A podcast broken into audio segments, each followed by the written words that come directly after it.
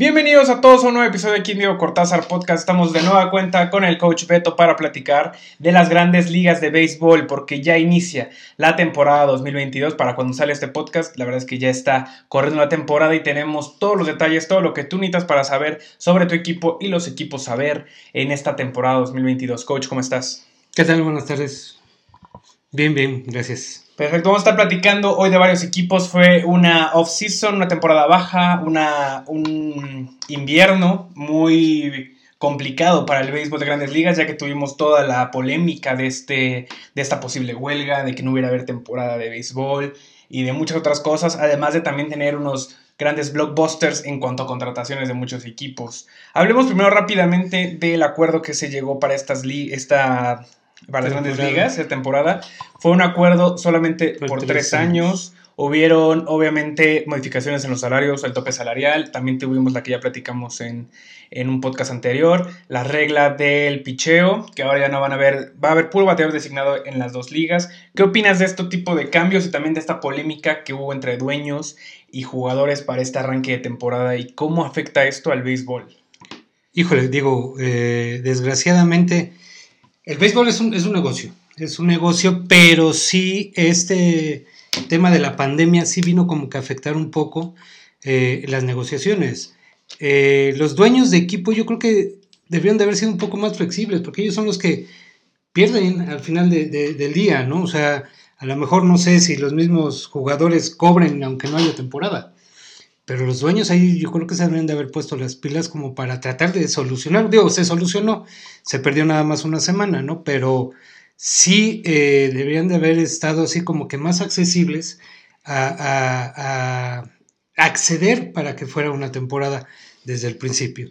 Los topes salariales, digo, es que ya ahora ya se hablan de muchos, muchos, muchos millones de dólares.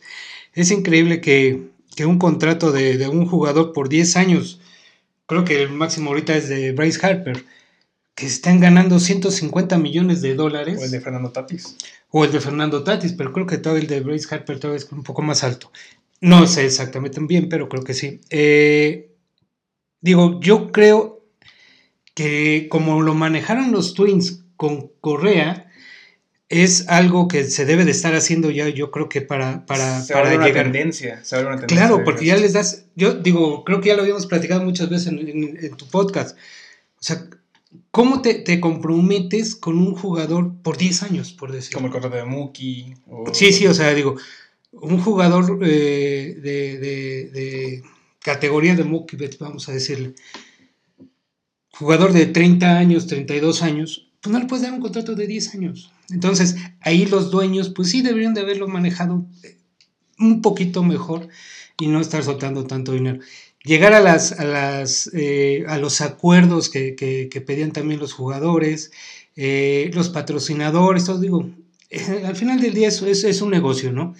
Pero sí, o sea, sin béisbol Estados Unidos, Hubiera sido catastrófico, ¿no? Además de que ya lo que platicamos, aquí va a estar apareciendo el clip y pueden ir a ver ese mix que tuvimos con el coach hace ya un par de meses, que fue la noticia. Este tipo de cambios y este tipo de polémicas y dificultades entre la misma liga solamente viene a achicar problemas que tiene el béisbol como deporte de entretenimiento.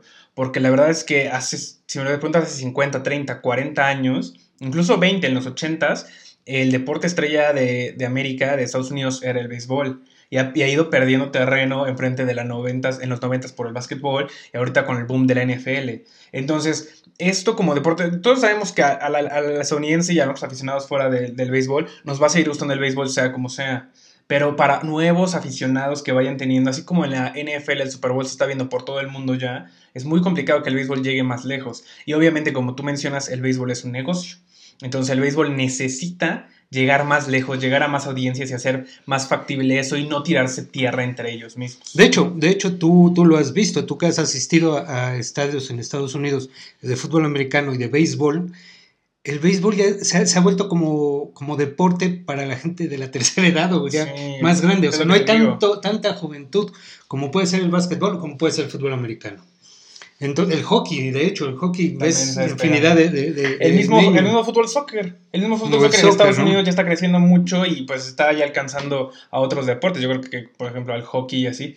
Entonces, el, el, el, fútbol soccer de la MLS la ha hecho bien, ha traído a figuras, la ha traído más, más billete, más, o sea, él, se ha preocupado todo el país y toda la liga por hacer crecer esa liga, que es lo que habíamos platicado también en otros podcasts. Y la MLB le está costando mucho trabajo y por eso, por intereses de dinero, porque piensan que están, están muy asegurados su lugar en el deporte. Por eso, por eso mismo es de que la gente adulta es la que asiste más al béisbol. ¿Por qué? Porque los boletos se encarecen, las entradas.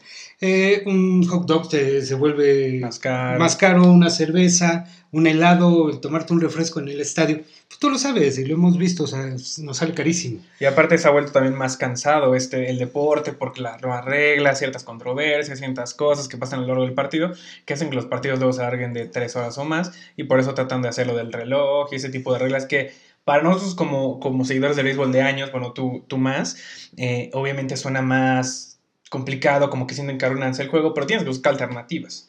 Y más que, más que ahorita platicar de todas esas reglas que hubieron, que fue como ya, ya platicamos de la del bateador designado, es el hecho de quitarle a la afición los equipos, quitarle a, los aficionados equipo que apoyar, no poder ir asistir al estadio o no poder ver a sus jugadores porque pues que hay huelga, que ahorita que hubo la pandemia, entonces más que nunca se necesita que la liga esté concentrada en un mismo foco, que tenga un mismo objetivo, que es brindar un gran espectáculo y pues que la liga... Y digo, y se pierde un, trofeo en la Liga Nacional, ¿no? El de el Val de Plata, el mejor eh, pitcher bateador, ¿no? Sí, pues sí. Es así, así las cosas en esta temporada. Digo, eh, está bien, está bien ese, ese, esa regla.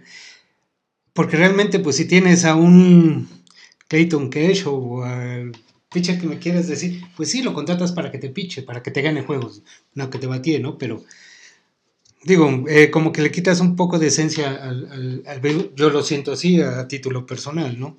Digo, estábamos acostumbrados en que en la Liga Americana, pues, un Big Papi, un Nelson Cruz, que eran los potentes, como bateadores designados. Y se me hace raro ver a, ahorita que llevamos una semana de, de, béisbol, pues ver un bateador designado en la Liga Nacional. Entonces, ah, es cosa de acostumbrarse, como al reloj, como al tiempo de, de, picheo, o sea, todas las nuevas pequeñas modificaciones que hicieron, o sea, cambios de regla, que pues digo, no van a afectar mucho realmente al, deporte, ¿no?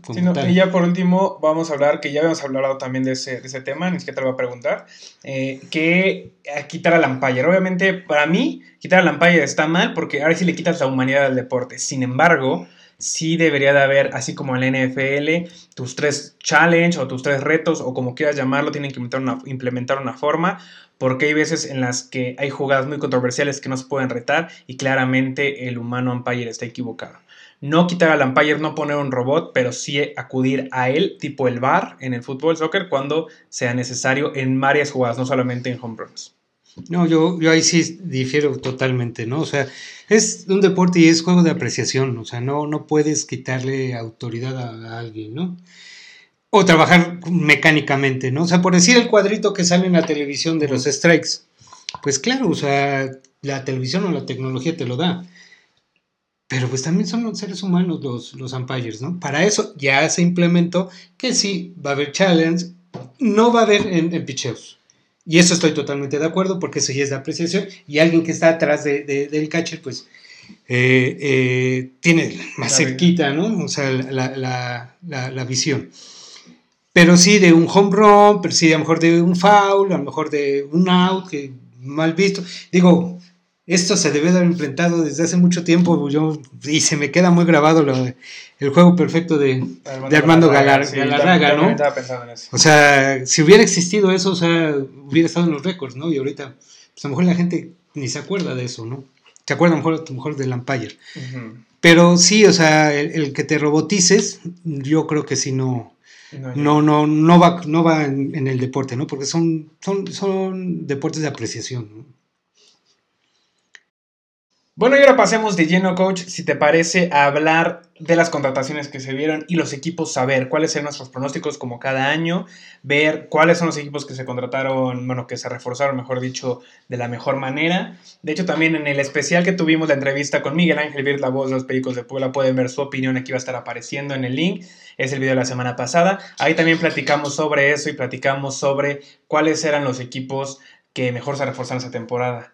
Te platico nada más y ustedes también amigos que no saben, los que se reforzaron, tuvimos equipos como los Twins de Minnesota, que también lo hablamos en ese episodio, que tuvieron refuerzos como el de Carlos Correa, Gary Sánchez y Gio Urshela provenientes de los Yankees.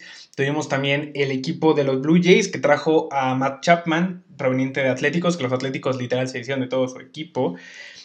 Tenemos a los Mets en la nacional con, con la llegada de Max Scherzer haciendo dupla en el picheo con Jacob de Grom que la verdad es que para mí podrían ser el 1-2 de toda la liga los mejores pitchers, bueno, quitando a lo mejor a Otani por ahí en esa conversación, pero al menos como dupla yo creo que es el pitcher más fuerte, además de que los Mets tienen grandes nombres como el de Sterling Marte, Pete Alonso, inclusive el de Francisco Lindor, entonces los Mets vienen fuerte y obviamente platicar pues de los Dodgers que tenemos que hablar de ellos porque contrataron a, un former MVP de la liga que es Freddie Freeman, que viene a ser equipo con otros MVPs como lo son Cody Bellinger, como son Mookie Betts y Clayton Kershaw.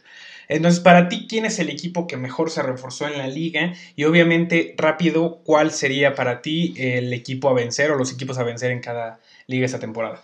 Indudablemente lo acabas de, mencionar, ¿no? O sea, los, Twins de Minnesota fueron los que, eh, los que más salieron ganando en esta, en esta temporada. Eh, y lo que marcábamos hace ratito, o sea, los contratos no tan largos, bien pagados, pero no tan largos. Aquí la única cosa es de que están contratando estrellas y acuérdate que siempre un equipo ya le pasó a los Dodgers, ya le pasó a los Yankees, ya le pasó a Boston, ya ha pasado a muchos equipos, que si tienes 3, 4, 5 estrellas, obviamente este pues no no que sea un fracaso, pero sí no puedes lograr lo que lo que al final del día quieres quieres lograr, que es la Serie Mundial, ¿no? Aquí aquí los Twins creo que son los que salieron ganando un poquito de lo que decía hace rato de, de Miguel Ángel Bird eh, él también coincidió en eso. Donde yo sí no coincido un poquitín es en, la repetición de, los Bravos de Atlanta. Los Bravos de Atlanta quizás fue un poco de suerte eh, eh, el año pasado que hayan sido campeones. Digo, no les quito mérito, al contrario, ¿no? Qué bueno que, pero sí fueron, fueron juegos en los que realmente los Dodgers debieron de haber ganado esa serie, o la primera serie que perdieron me parece que fue contra digo que le ganaron a, Milwaukee, también la deberían de haber perdido. Milwaukee traía un equipazo. Pero, este, digo, no creo que repitan, pero no hay que descartarlos. En la nacional, para mí, para mí, Phillies de Filadelfia, Mets, Bravos y Dodgers. Yo también creo que, por ahí iría. No mencioné a los Phillies porque pues, obviamente no tuvieron como grandes contrataciones ahorita, pero... Pero, lo que tienen ya, o sea, son estrellas, o sea, Darryl Dalton, a Bryce Harper, o sea, o sea, tienes a, a, al shortstop este de Gregorius, ¿sabes? Ajá, Didi Gregorius, este, también tienes a... Que muy bueno, o sea, tienes a Darryl no, este, el catcher, no me acuerdo cómo se llama, pero muy bueno, o sea, son, son eh, equipo que sí ya, este ya viene consolidado y puede dar la sorpresa. Los Bravos, por supuesto, porque los tienes que marcar como favoritos. Por ser los campeones, para empezar. Ah, pero también los Bravos sufrieron bajas como la del bateo fuerte que tenía Cocho Peterson, la de su capitán y líder y el mejor jugador de su equipo, que era Freddie Freeman. Entonces también tiene. Pero es que ya regresa Acuña. Claro, Ronald Acuña. O sea, Ronald Acuña. Y, y la salida de Freddie Freeman, digo, me agradó porque fue a los Dodgers, ¿no?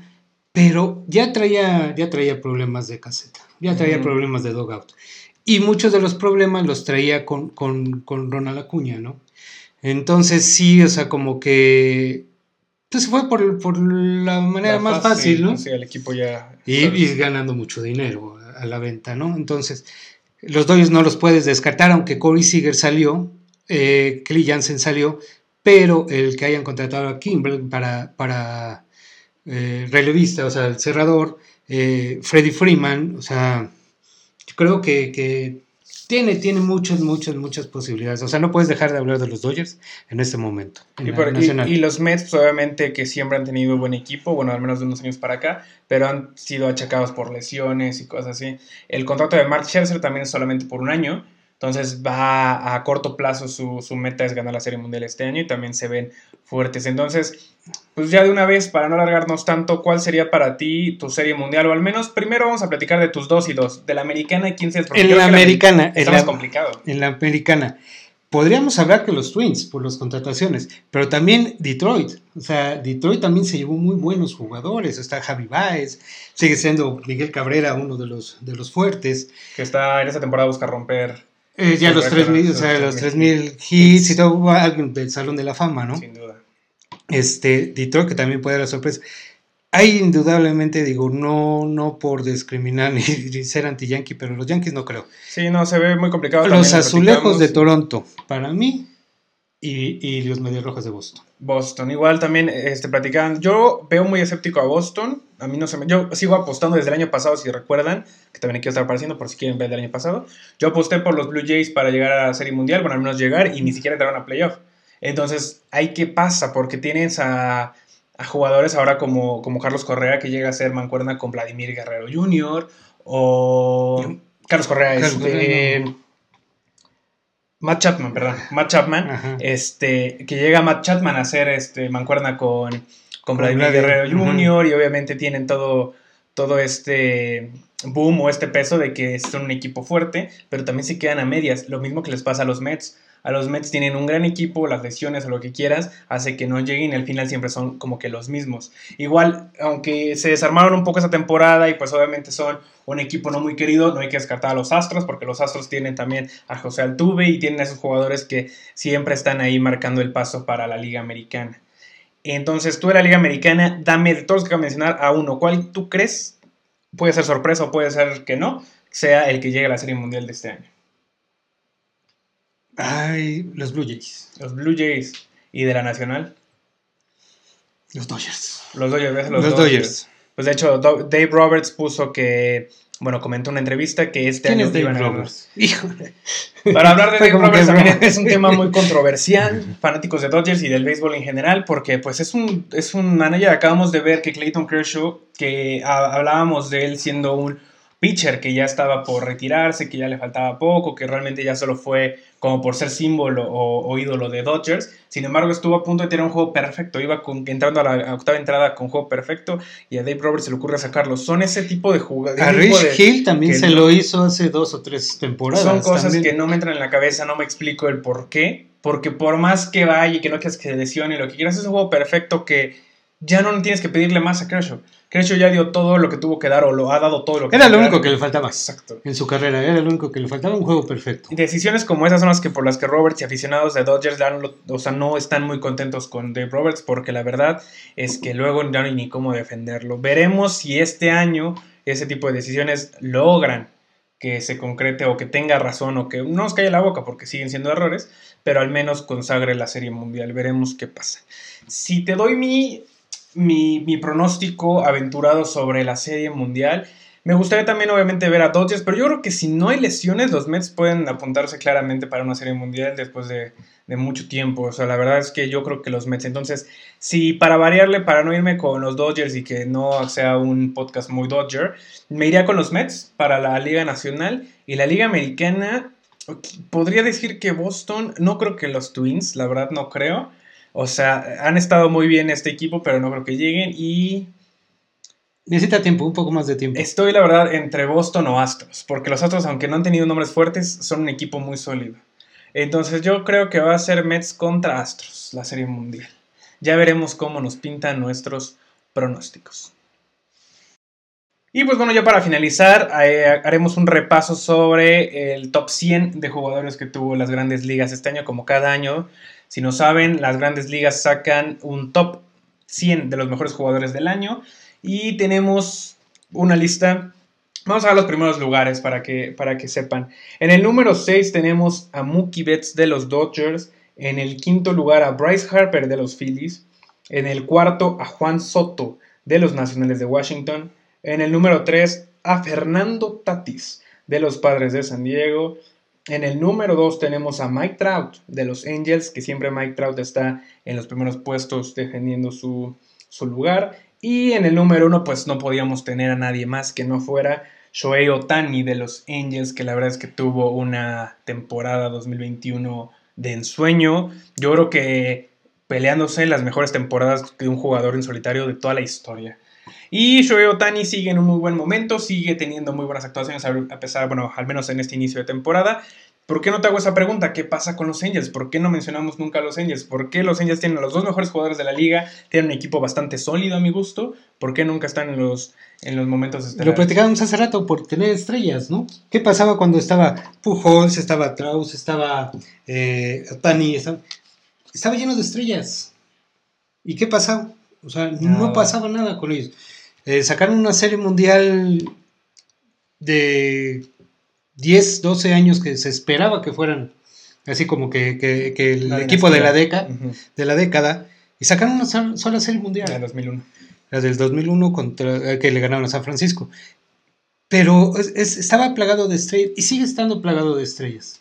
Ahora, John Madden, eh, digo, es extraordinario manager, pero también como que ha cometido errores a mi gusto, a mi modo de ver, eh, en eh, forzar un poco a Traus cuando estuvo lesionado, el poner a pichar y batear a, Otani, eh, el hacer tipos de jugadas, tirar juegos cuando vas perdiendo por seis carreras y pones a pichar a shortstop y, y luego metía no sé quién, o sea, como que no era un, un constante, muy constante. en su dirigir como cuando dirigió a, los, Cubs, ¿no? y a Tampa Bay.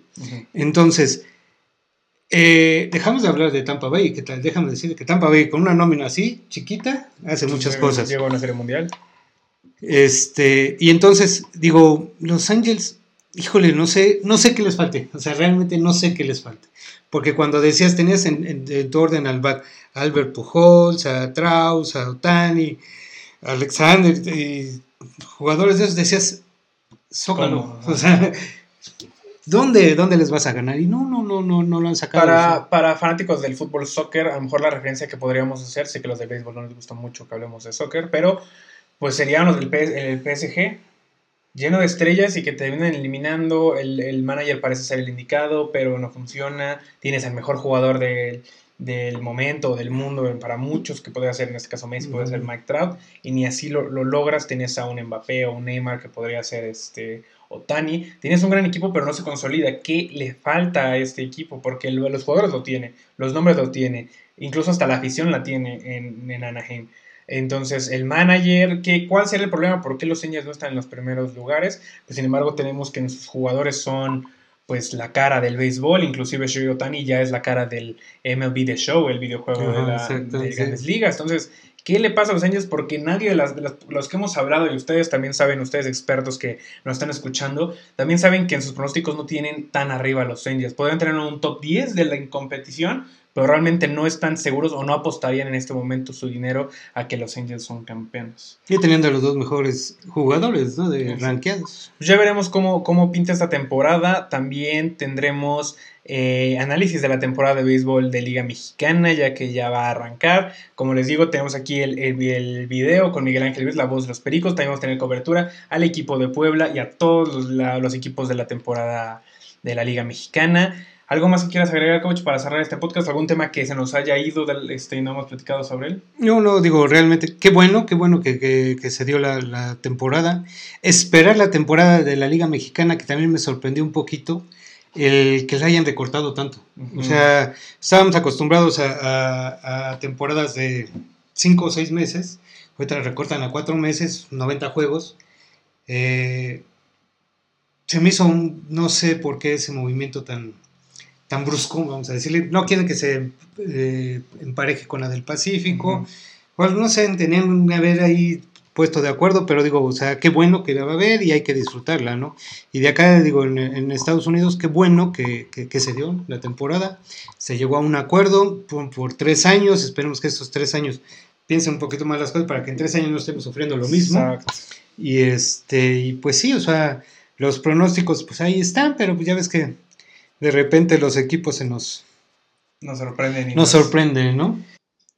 Y para finalizar, también tenemos la despedida de Jaime Jarrín de la narración de la voz oficial de los Dodgers en español. Va a ser su última temporada, coach. Sí, sí, digo. Eh, eh, crecí con él, o sea, escuché a Jaime Jarrín muchos, muchos años. Digo, él siempre ha sido el, el narrador oficial en español desde 1962 que se inauguró el Dodger Stadium hasta hoy, ¿no? Digo, una, una verdadera leyenda, ¿no? Como Vince Scully, ¿no? Sí, claro.